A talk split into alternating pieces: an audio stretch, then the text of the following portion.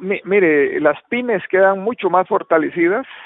Eh, se han hecho grandes logros en reformas a la ley de banca para el desarrollo, en la ley de, eh, en temas de eh, lo que se llama la normativa bancaria para la para el crédito pymes, ¿verdad? Se reformó.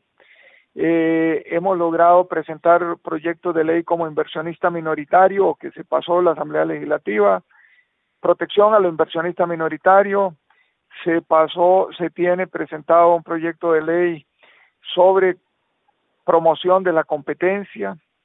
Hemos hecho mucho en desentrabamiento y digitalización de trámites en, en, Costa Rica. Hemos avanzado desde el lugar 111 en el Doing Business hasta el lugar 62. Eh, pero eso, eso ha sido un esfuerzo, no de un ministro, eso ha sido un esfuerzo de un equipo y de, y de un gobierno entero.